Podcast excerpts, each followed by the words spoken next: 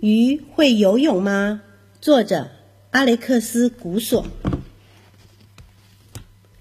有一天，鱼受不了大海中的生活，于是小鱼和大鱼长出手脚，离开了海洋。刚开始，鱼在森林中吃些蘑菇，并慢慢的爬行。很快的，它们学会站立，可以走进城市了。看到街上的人群。鱼觉得自己光溜溜的，因此他们穿走服饰店的衣服，让自己像一般人一样。但是鱼没有半毛钱可以付，所以大家都把他们当成小偷。有人劝他们工作，有人把他们赶到其他的地方。鱼只好睡在桥下，吃些蒲公英，同时等待着情况变好。终于，他们找到了赚钱的方法了，像是当卖虾子的商人。鱼知道各个有虾子的角落，他们生活很快的好转起来。不久，鱼有了一些钱，于是他们在港口开虾子专卖店，人们会向他买虾子，而鱼将赚到的钱好好的收到小牛皮制的精美皮夹中，再到花店。购买他们想吃的花朵。从这个时候开始，为了让生活清静一些，瞎子开始搬到森林中。鱼变得很富有，而且它们看起来与一般人越来越像。除了他们的头顶着鱼头之外，但人群中顶着猪头或者驴子头的也大有人在呀。夏季时。竹荚鱼穿着连身泳装前往海滩。秋季时，胡瓜鱼和鲟鱼会到森林中采蘑菇。从这个时候开始，为了让生活更清静些，虾子开始搬到树的上头。有些鱼甚至变得很有钱。有只石斑鱼成为单车选手，他得了冠军。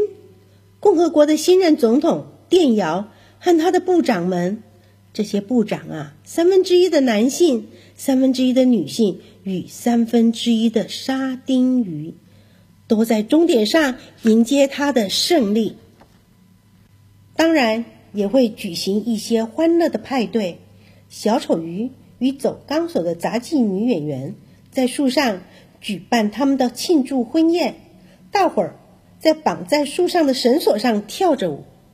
从这个时候开始，大家才发现树上的虾子比水塘里的还要多。